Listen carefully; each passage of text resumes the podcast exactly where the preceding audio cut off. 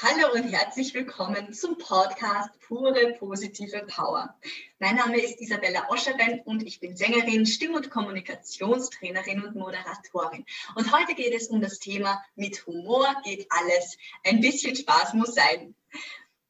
Ich habe wieder ein schönes Zitat für euch, nämlich Humor ist die Begabung, den alltäglichen Schwierigkeiten und Missgeschicken mit heiterer Gelassenheit zu begegnen.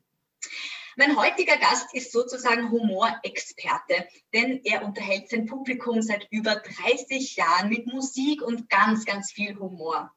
Ausgebildet wurde er am Konservatorium der Stadt Wien als Musiktheaterdarsteller hatte dann viele Engagements in Musicals, wie zum Beispiel in der Uraufführung von dem Musical Elisabeth als Franz Josef und vieles, vieles mehr. War Mitglied in der Kabarettgruppe Die Hektiker und hat 2003 dann sein Debüt als Solo-Kabarettist gefeiert, bevor er dann auf Österreich Tour mit Kabarettgröße Michael Nevarani war, in Gefühlsecht und später dann in den Musterknaben. 2016 und 17 dann auch mit Monika Gruber auf der Bühne zu sehen. Die hatten ein großartiges Erfolgsprogramm mit dem Titel Küss die Hand, wo sie auch in ausverkauften Häusern gespielt haben. Und noch dazu, also es endet hier nicht, ist, es, ist er auch noch ein begnadeter Musiker. Er spielt Gitarre, Bass, Klavier und singt. Zum Beispiel in seiner Band Victor Gernot and His Best Friends. Und jetzt fragen wir uns natürlich alle, wie entsteht denn so ein Kabarett bei einem solchen Vollprofi? Ist er vor einem Auftritt nervös und war er schon mal in einem türkischen Männergefängnis? ähm, ja, ja. Heutigen Folge. Ja, ja. Herzlich dich zu begrüßen, lieber Viktor Gernot. Danke, danke für die schöne Vorrede. Vielen, vielen Dank. Dankeschön. Sehr gern. Schön, dass du da bist, Gernot. Also wirklich eine Wahnsinnskarriere hast du da hinter dir und sicherlich auch noch einige tolle Sachen vor dir. Du stehst schon so lange auf der Bühne und ich glaube, sehr viele kennen dich natürlich auch aus dem Fernsehen. Bei Was gibt es Neues? Bist du ja jede Woche im österreichischen Fernsehen zu sehen und jede Woche. Ja. Ne? ja. Welche, das, äh, ja. bitte. Welche Jetzt habe ich. Ja. Bitte nach dir, nach dir. Na, ab, ab und zu setzt es ein bisschen aus in der modernen Technik, dann nehme ich deinen Ton. Aber ich, ich höre dir jetzt zu und dann antworte ich. Okay, ja? das, das, ist gut. Ja, die Technik ist immer so eine Sache, gell? Ja, bitteschön. Welche Rolle spielt Humor in deinem Leben, lieber Gernot? Eine äh, bedeutende in, in allen Lebenslagen. Also wäre und ist nicht wegzudenken bei mir. Und äh, es ist, äh, ja, ich glaube, es ist der, klar sage ich, ist der richtige Zugang, weil äh, man kann, man kann, vor allem in Zeiten wie diesen, kann man ja wunderbar in ein tiefes Tal eintauchen und sich dann da ähm, äh, es sich wohlig machen, wohlig, ja, es sich unwohlig machen und sich dann baden in diesen, äh, in diesen äh, schlechten, dunklen Gefühlen. Und Humor ist für mich, ist für mich hell, ist für mich lichtgeladen und ist für mich zum Teil überlebensnotwendig, auch in unmöglichen Situationen. Schön gesagt. Du hast mir im Vorgespräch auch gesagt, dass das, da darf ich dich zitieren. Es Bitte. gibt wenige Gelegenheiten, wo ein Scherzerl die Situation nicht aufhellen kann. Ja, Gab das unterstreiche ich, habe ich gut wo, gesagt. Ja, das hast du gut gesagt. Gab es Gelegenheiten, wo Humor dir vielleicht schon mal mehr geschadet als geholfen hat? Seine, seine wirklich peinliche Geschichte, weil es damals eine peinliche Situation war. Äh, meine damalige Lebensgefährtin und ich waren in einer Runde von Freunden, lauter Pärchen, und wir sind irgendwann dann äh, gegangen und äh, die haben gesagt, das ist mal so gemütlich, warum geht es so früh? Und ich habe äh, kurz zuvor Monty Pythons Sinn des Lebens gesehen, The Meaning of Life. Und da ist ein Scherz mit einer ähnlichen Situation gewesen, wo einer der Pythons gesagt hat, sie gehen jetzt, weil seine Frau äh, ihre Menstruation hat und sonst blutet sie alle Sitzkisten voll. Und das habe ich gesagt und ich habe das wahnsinnig lustig gefunden.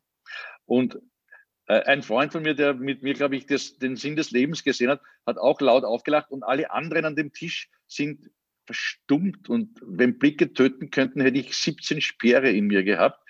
Äh, Und meine Freundin damals war, glaube ich, wochenlang sauer auf mich, weil was ich nicht gewusst habe, sie hat an dem Tag wirklich ihre Menstruation bekommen, ja, bekommen gehabt. Und es, äh, es ist auch, es wäre auch sonst, würde ich mal sagen, jetzt nicht ein besonders gelungener Scherz gewesen.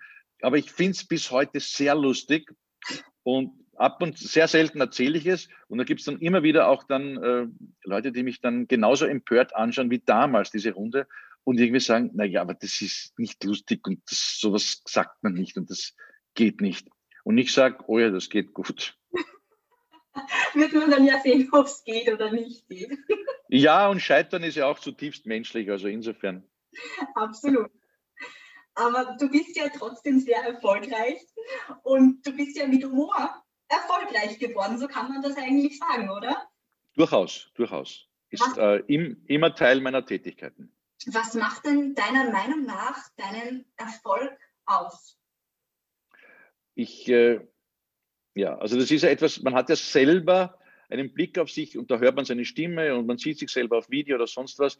Und äh, man glaube ich, man kann sich nie so wahrnehmen, wie ein anderer einen wahrnimmt. Und vor allem etwas fehlt völlig. Das ist äh, das, was man so äh, äh, Aura oder Ausstrahlung nennt. Das kann man, glaube ich, selber überhaupt nicht feststellen. Ähm, und natürlich auch Glaubwürdigkeit, Authentizität, weil ich meine, klar bin ich für mich glaubwürdig, weil ich verbringe 24 Stunden am Tag mit mir. Aber ich weiß nicht, ob ich das nach außen vermitteln kann. Aber ich denke, nachdem, vor allem bei den Kabarettgeschichten und auch bei Liedinterpretationen, da fließt ja sehr viel ein von meiner Persönlichkeit. Und deswegen glaube ich, dass das auch merk- und spürbar ist und dass ich eine, eine, eine, eine gewisse Authentizität habe und das, was ich als Persönlichkeit da einbringe, ist vielen Menschen auch sympathisch, was, auch, was, was natürlich sehr hilft. Ich, ich, ich wirke auf einen guten Teil der Menschen liebenswürdig oder sogar liebenswert. Es gibt natürlich auch Leute, die mich ätzen, langweilig, dumm, unangepasst oder sonst, was sie, was sie auch wollen. Das ist alles legitim. Das sind aber eh die Leute, die sich von mir nichts anschauen und mir, mir keine Tickets abkaufen. Deswegen wünsche ich Ihnen auch noch jetzt noch ein schönes Leben. gut gesagt. Und ich glaube, man kann es auch nicht immer allen recht machen und das ist auch gut so, oder? Ja, ich meine, ähm, nein, das kann man nicht. Und wenn man das als Anspruch hat, dann wird man glorios scheitern und bis zu seinem letzten Tag unzufrieden sein. Mhm. Ja, und heute bist du trotzdem ein überall bekannter Kabarettist und haust aus dem FF jederzeit deine Wuchteln, deine Pointen raus. Naja. Isabel, es gibt, es gibt Stunden, da, da bin ich gar nicht so lustig, vor allem wenn ich schlafe. Immerhin ein paar Stunden. ja. Aber sag mal, wie war das denn bei dir am Anfang, als du auf der Bühne standest? War das auch so ohne Probleme oder wie ging es dir denn dabei als Anfänger, Anfänger-Kabarettist?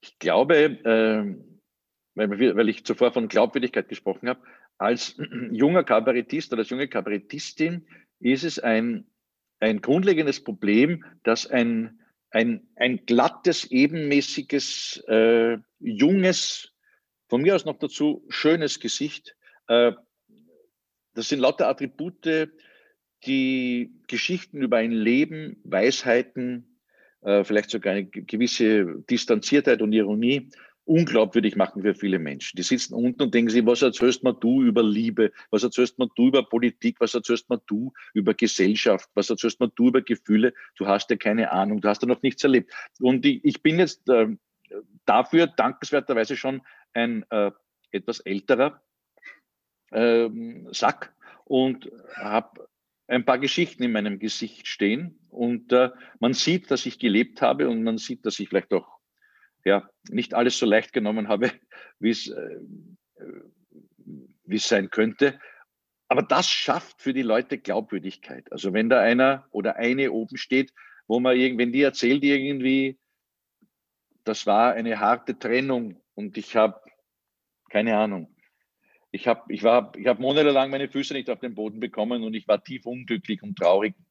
Dann sind unten Leute, die denken, ja, ja, dir glaube ich das, dir glaube ich das. Oder wenn ich sage, ja, ich habe die Nacht durchgesucht. Ja, und wenn da so ein junger, frischer Mensch ist, kannst du, du kannst mir erzählen, was du willst. Mach irgendwas, du, du jonglieren oder irgendwas, was junge Leute so machen, aber hör mal auf, was übers Leben zu erzählen. Das heißt, es ist eigentlich gut, wenn man ähm, vielleicht nach einer Karriere dann ähm, als Schauspieler sagt, okay, ich mache später Kabarett, weil das geht dann immer noch. ich, glaub, ich glaube, es ist zumindest ein leichterer Weg. Mhm. Gut zu wissen. Also, aber, aber aus meiner Erfahrung ähm, ist es schwieriger als junger Mensch, vor allem auch wenn, wenn dich das Publikum noch nicht kennt, deine Erzählweise, deine, deinen Schmäh, deine Art und Weise zu kommunizieren. Äh, das sind alles Dinge, die es jetzt, äh, ja, äh, wenn du ein neues Publikum an einem Abend vor dir, vor, vor dir hast, ja, dann musst du dir mal äh, ein paar mal, ja, ein paar um, Nummern oder ein paar zehn Minuten lang äh, an dich gewöhnen und für dich gewinnen. Also es ist, es ist einfacher, äh, erfahren, bisschen älter und auch bekannt zu sein. Mhm. Ja, stimmt.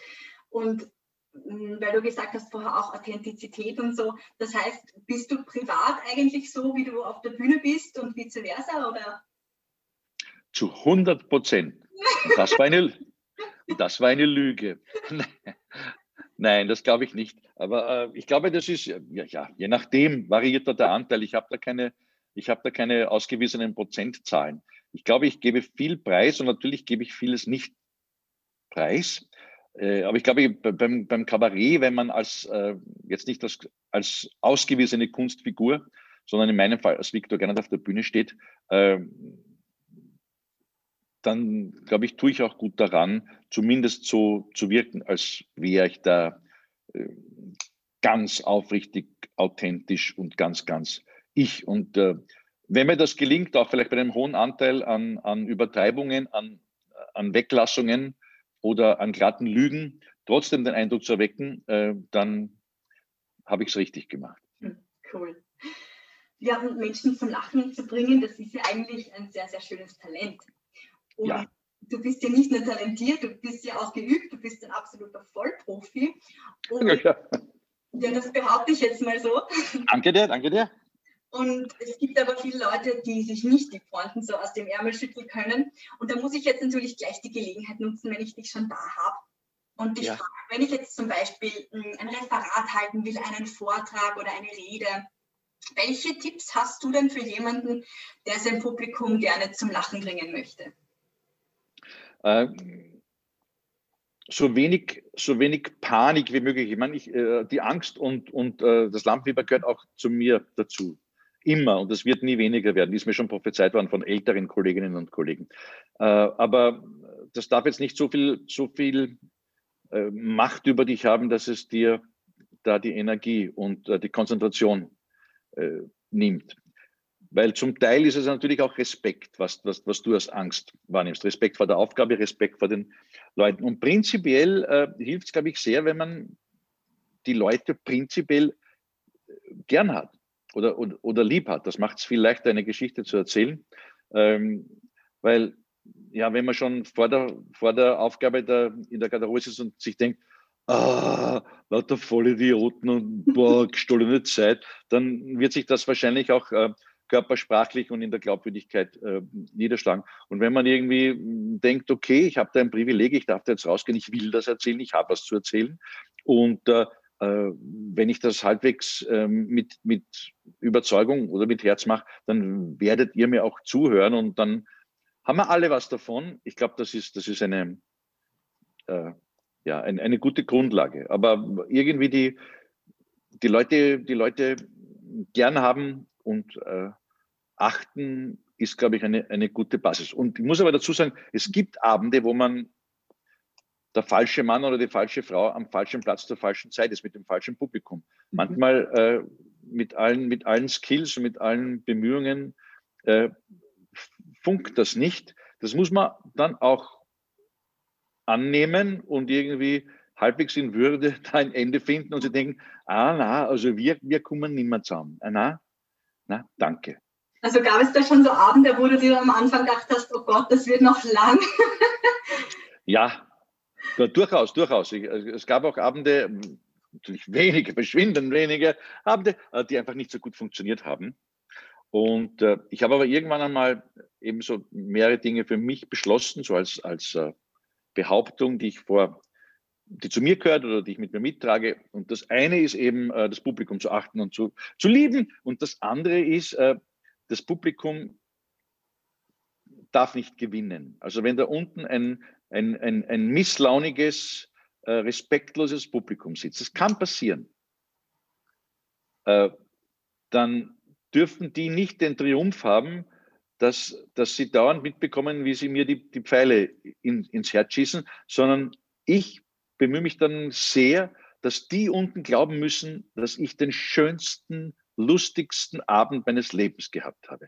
Da feiere ich mich da ab da oben und, und beziehe sie ein und bedanke mich und denke mir ganz Zeit, ja, ja, ja, jetzt habe jetzt, jetzt hab ich euch. Was aber nicht bedeutet, dass ich, äh, dass ich da jetzt dann ganz schnell wiederkomme. Eben, aber, aber prinzipiell, ja, also ist ja natürlich die prinzipiell unsere Aufgabe als, als, äh, als Komödianten, als, als Humoristen, als Unterhalter, äh, da jetzt deine persönliche Befindlichkeit nicht unbedingt auf die Bühne zu tragen. Und noch dazu, wenn du dann, wenn, das sind natürlich auch Erwartungshaltungen, die nicht erfüllt werden. Das kann man jetzt dem anderen auch nicht unbedingt zum Vorwurf machen. Aber ich sage halt, gewinnen dürft's nicht. Also darf nicht der Abend sein, dass ich dann am Ende des Vortrags weinend auf der Bühne stehe und sage, ihr seid so blöd, ihr seid so, ihr versteht mich nicht, ich hasse euch.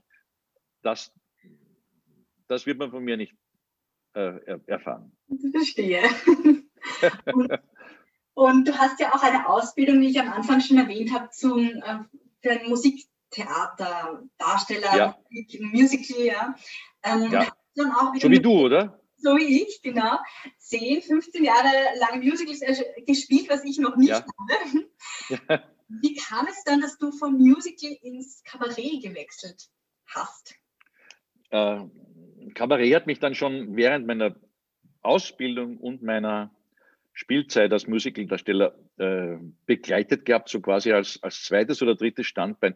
Ich habe schon 1988 während meines Studiums im Graumann Theater gespielt. Das war so eine kleine Studiobühne wo zum Beispiel der Michael Nirvarani und der Rupert Henning und der Michael Weger so, das war, war, war eine tolle Truppe unter der Leitung von Michael Mohab und da habe ich als Student ein paar so äh, Lustspiele und äh, Kabarettabende mitgewirkt und habe den Nia damals kennengelernt.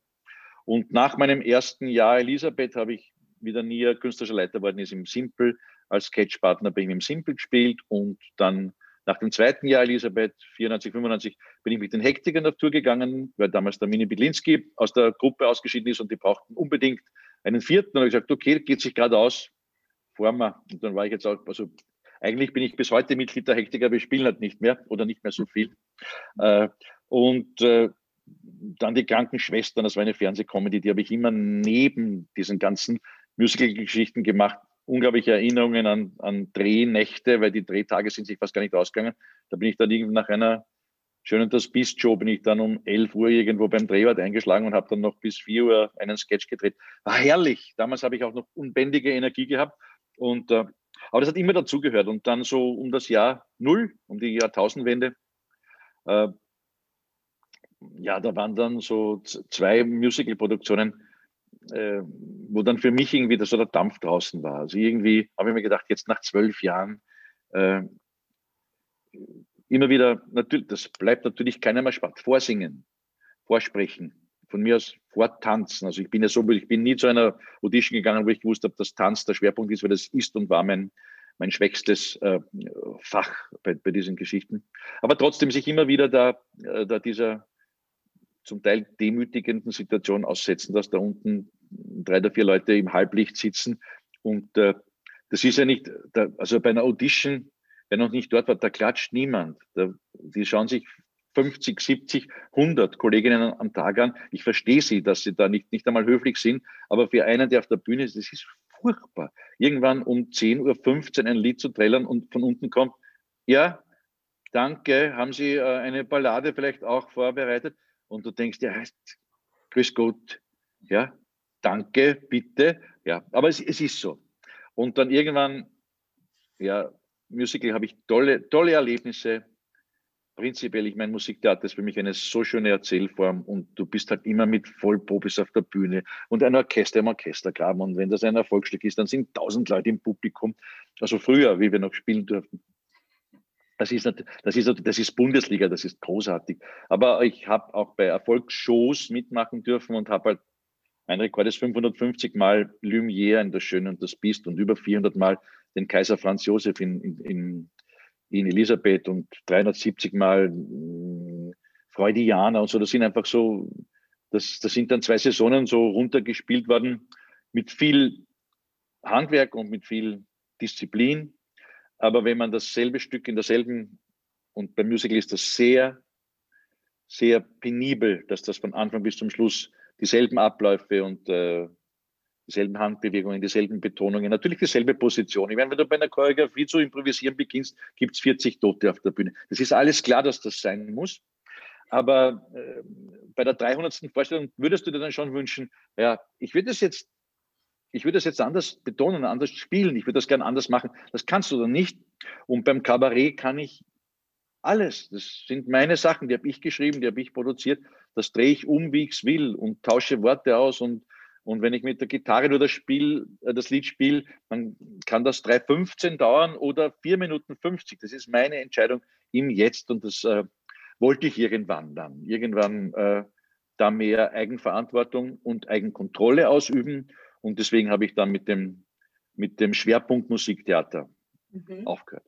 Sehr fein. Und da sind wir auch schon bei meiner nächsten Frage. Mich würde interessieren, wie ist das denn so, ein, ein Kabarett, das muss ja natürlich auch erst entstehen. Und nimm uns da vielleicht mal ein bisschen mit, wie, wie funktioniert das so bei dir? Beim Kabarett, das Erste, was steht, ist ein Titel mhm. und äh, Pressefotos und ein Pressetext, weil das braucht man meistens so halbes bis dreiviertel Jahr, bevor man beginnt, weil man möchte ja im Vornherein schon Karten verkaufen. Da muss man dann irgendwie, dann muss man mal den Claim abstecken, weil da muss man im Pressetext äh, zumindest einmal so äh, grob vorgeben, worum es gehen wird. Da hat man sich schon damit beschäftigt, aber ich habe da noch kein fertiges Buch, ein Dreivierteljahr vorher, aber sicher nicht. Also äh, äh habe ich dann einen Titel und äh, einen Text, wo ich weiß, die Leute haben dann schon eine Erwartungshaltung, aber auch eine Einschätzung. Und dann bin ich für ein halbes Jahr mehr oder weniger mit der äh, Entstehung des Programms beschäftigt. Also am Anfang, früher war es ein Notizblock, jetzt hat man mit dem Smartphone einfach äh, eine kleine Aufnahme eines Zeitungsartikels mit dem Foto oder man spricht äh, eine, eine Voice Message hinein oder äh, recherchiert einmal kurz im Internet und so weiter. Aber zu Beginn sind es einmal Sätze, Ideen, Dinge, die man wo aufschnappt in einem Radio, äh, Podcast oder Interview oder in einer, in einer Zeitungsgeschichte oder in einem Gespräch zwischen wildfremden Menschen. Und dann gibt es mal kurze Notizen, mhm. nur ein paar Sätze. Dann gibt es manchmal gibt's sogar nur eine Pointe ohne Geschichte davor. Das schreibe ich dann so auf. Und dann äh, eben ein paar Monate vorher sichte ich das dann und dann gibt es vieles, wo ich sofort wieder eine Assoziation dazu habe und dann äh, drüber nachdenke, was man daraus machen könnte, wie man das mit einem anderen Input verbinden könnte, was man da recherchieren muss, ob es in Liedform, ob es eine, eine Rolle ist, in die ich hineinschlüpfe, ob ich es als Viktor Gernand erzähle. Das sind dann diese Entscheidungen. Und ab und zu hat man dann so eine Notiz und äh, äh da steht dann, äh, dass Essig nicht mal, wenn man mir eine Pistole an den Kopf hält oder so. Da steht dann sowas mit mhm. Punkti, Punkti vorher. Und da weiß ich genau, da, da war eine Vorgeschichte und das ist quasi eine Pointe. Und dann lese ich das und denke mir, wer hat das in meine Notizen eingeschrieben? Ich habe keine Ahnung. Und das, was ich jetzt gerade ausgesprochen habe, das wird es nicht geben in einem Programm von mir und hat es nie gegeben, weil ich kenne die Geschichte dazu nicht. Aber ab und zu habe ich solche Notizen von mir und auch ab und zu, wenn du dann im Programm drinschreiben bist, im Ausformulieren, dann, dann gibt es so dann so ab und zu, wann dich die Musik küsst, äh, ist leider nicht mit einem, mit einem Zeitplan festzuhalten. Ab und zu halt so spät abends denkst du, ah, das ist eine gute, gute Idee. Und dann schreibst du was in, in eine Datei in den Computer und dann speicherst du ab und denkst, ach super, in der Früh mache ich weiter und dann machst du es in der Früh auf und dann denkst du dir, es ist ein Heinzelmännchen eingebrochen und hat deinen Text umgeschrieben, boykottiert, weil das, was da steht, ist nicht lustig. Das ist weder geistreich noch originell noch irgendwas. Irgendein Trottel hat ja da eine, ja, also da kommen dann natürlich auch die, die kommt, da kommt die Zeit des Zweifelns mhm. und des Infragestellens und ja. Aber irgendwann weiß man, wo es hingeht. Aber das Schöne ist, es gibt eine ausformulierte Premierenfassung, die ist so gut wie möglich äh, äh ein, einstudiert und eingelernt.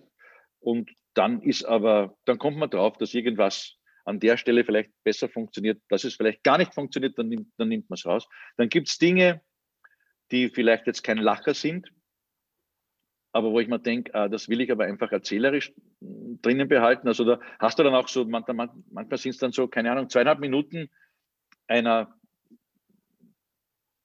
vielleicht inhaltsschwereren äh, äh, Abfolge von, von, von, von Sätzen und Geschichten. Und da weißt du jetzt zweieinhalb, drei Minuten, da wird von unten nichts kommen. Das macht dann schon fast wieder Spaß, weil wenn du ein Programm hast, wo dann vielleicht die Wuchteldichte ein bisschen dichter ist und du bist gewohnt im Haha, Haha, Haha, und dann machst du zweieinhalb Minuten, wo du denkst, schauen alle und die denken schon, äh, bleibt das jetzt so? Oder ja, das macht dann schon wieder Spaß, ja.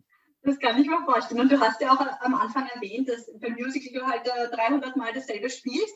Ja. Du hast aber auch deine Kabarett-Solo so an die 200 Mal gespielt. Wie machst du das da im Vergleich zum Musical, wenn du das so oft spielst, dass du das lebendig hältst? Ja, indem, äh, indem ich indem es nicht sechs Tage die Woche sieben Vorstellungen spiele. Ich spiele nicht en suite. Ich mhm. spiele noch immer viel, so etwa, sagen wir, wenn ich, wie gesagt, wenn wir ah. auftreten dürfen, spiele ich 70 bis 80 Mal äh, äh, Solo im Jahr dann noch weitere so 20, 25 Mal Konzerte mit der Band. Im, das ist so die Basis. So rund 100 Auftritte im Jahr, das ist viel. Und äh, da will ich aber nicht mehr drüber gehen. Und ich habe halt früher Saisonen gehabt, da habe ich 280 Musical-Vorstellungen gespielt und vielleicht noch 30 Mal mit der Band und habe nebenbei Drehtage gehabt und so weiter und habe geglaubt, äh, das gehört so. Ich meine, das war natürlich eine tolle Option und ich habe gelernt und ich habe Geld verdient und ich habe äh, mich weiterentwickelt, aber äh, sauer anstrengend, ja. Und es ist jetzt noch immer anstrengend, weil ich werde auch nicht jünger und ich stehe alleine auf der Bühne. Also wenn dann ein Solo sind dann so, sagen wir mal, knapp zwei Stunden netto. Äh, da, da tanzt mir niemand eine Nummer dazwischen oder es kommt auch kein Prolog oder Epilog von der, von der Band. Und äh, die, die äh, neben oder an die anderen Darsteller haben jetzt auch nicht ein paar Szenen, wo ich hinten äh, ein bisschen durchschnapp, sondern bin ich. Da nehme ich Kontakt auf mit den Leuten, wenn ich rausgehe und äh, wir lassen einander wieder los, wenn zwei Stunden vorbei sind. Das ist auch ein wunderschönes Privileg, aber es ist wirklich anstrengend. Mhm. Und was machst du da, um die Energie so hoch zu halten?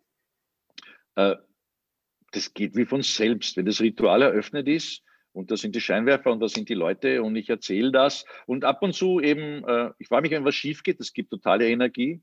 Wenn ein Scheinwerfer ausfällt oder mein Tontechniker macht sehr selten Fehler, aber wenn da einmal das falsche Halblebig reinkommt, mhm. äh, da habe ich da freue ich mich wahnsinnig, weil einfach, das ist Adrenalin und da muss man was retten und da muss man was improvisieren, das ist schön. Und ab und zu, äh, ja, baue ich mir auch dann so ähm, Dinge ein, wo ich weiß, da muss ich jetzt nachdenken, improvisieren, umformulieren, weil ich einfach Reihenfolge ändere, weil ich spontan etwas vorziehe und dann da auch ausprobiere, wie, wie geht die Geschichte aus, wenn ich das so erzähle.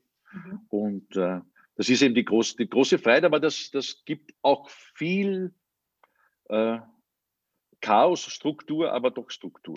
Mhm. Kann ich mir vorstellen. Ähm, du hast ja schon vorher kurz angesprochen, du, wie du mir das das erste Mal erzählt hast, habe ich gedacht, du schwindelst mich an. was was, was habe ich, hab ich gesagt? Hab ich gesagt? Du hast mir gesagt und hast das auch vorher erwähnt, dass du immer vor jeder Vorstellung voll nervös bist. Stimmt. Stimmt zu 100 Prozent. Ja, das ist, finde ich, total unglaublich.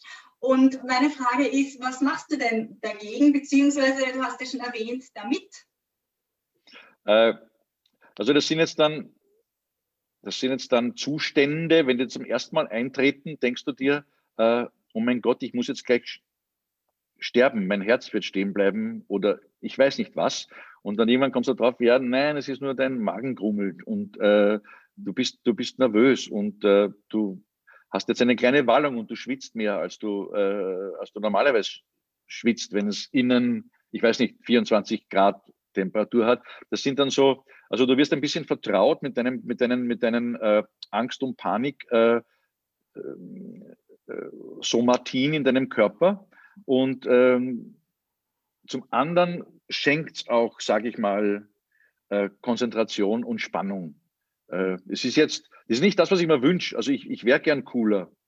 Äh, das ist ein Angst. Das ist ein, ein, ein, also Angst ist ein Motor von mir, ein erfolgreicher Motor. Ich bin auch niemand, der eben ein halbes Jahr vorher ein Buch fertig hat. Ich brauche ein Abgabedatum und ich brauche irgendwie, puh, das wird knapp. Dann funktioniere ich leider am besten. Äh, und ich habe es noch nicht anders geschafft. Sagen, ja, sagen dann natürlich Leute, dann, dann mach's doch vorher und in aller Ruhe. Und ich bin jetzt 56, ich mache es nicht vorher und ich mache es nicht in aller Ruhe. Ich mache es so, wie ich es immer mache und dabei mache ich mir auch die Hosen voll zum Teil und ich habe Angstzustände und ich habe auch schon Panikzustände gehabt. Ich habe einen, durchaus meine Erfahrung mit, mit äh, einem depressiven Anteil und mit äh, einem Burnout, das ich erlebt habe, so vor gut zehn Jahren. Ich äh, kenne die Geschichten mhm. und äh, offensichtlich habe ich sie jetzt nicht äh,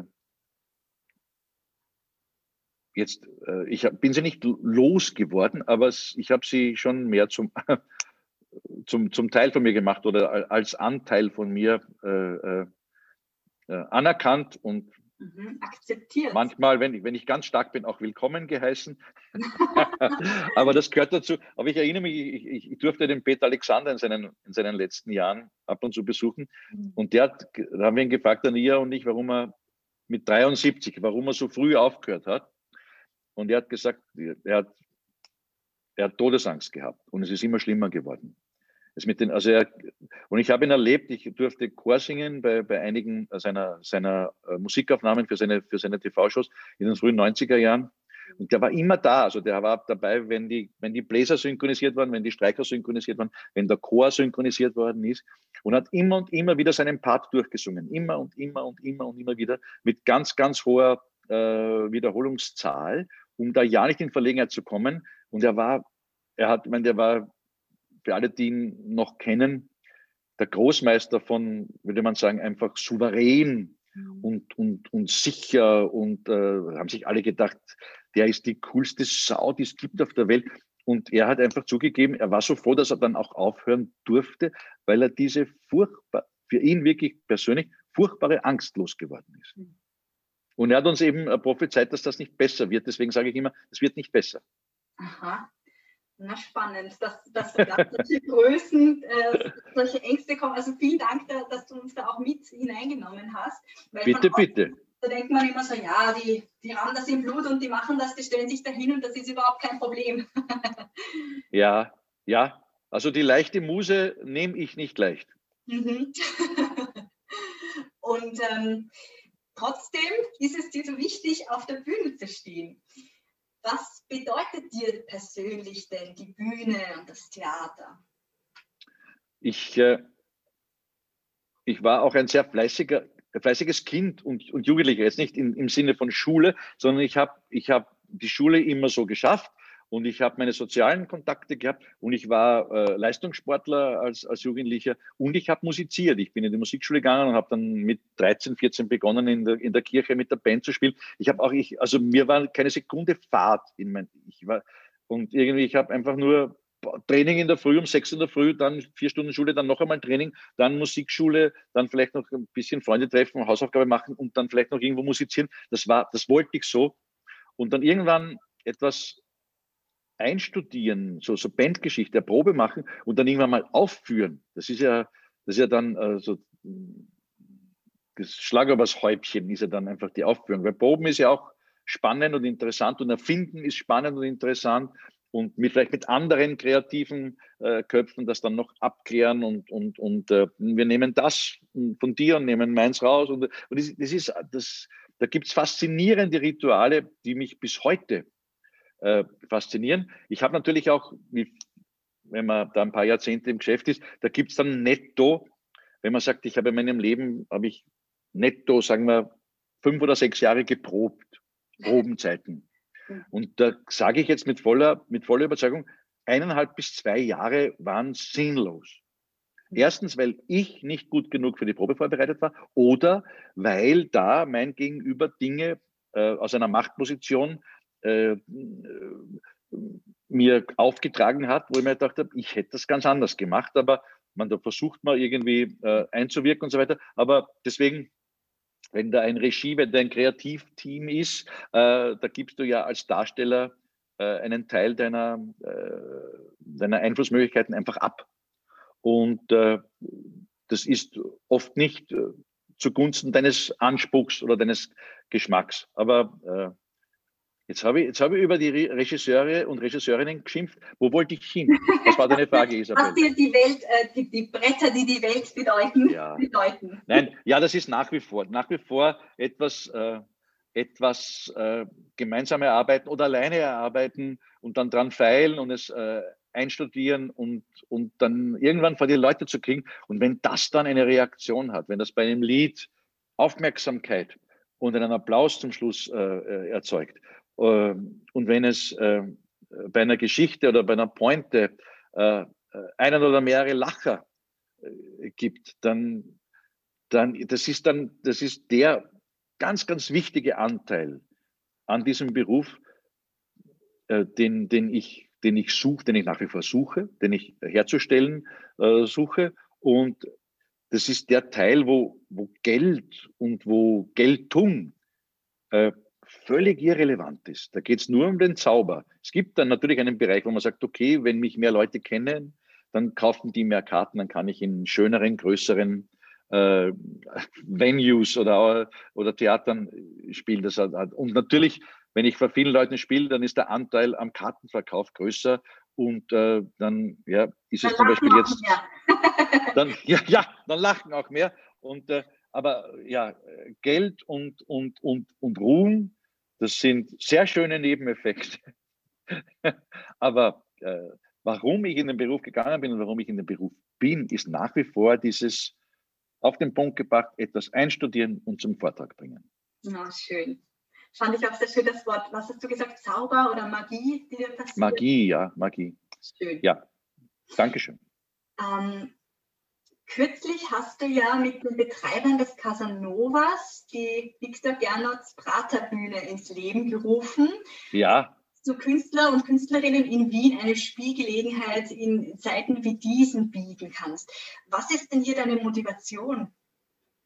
Äh, die Hauptmotivation war, dass ich mich da jetzt auch als, als Partner eingebracht habe, äh, ist, dass wir ein Jahr hinter uns haben durch, durch Covid und durch die Entscheidungen der Politik, wo äh, sehr wenig, sehr wenig äh, stattgefunden hat in Theatern.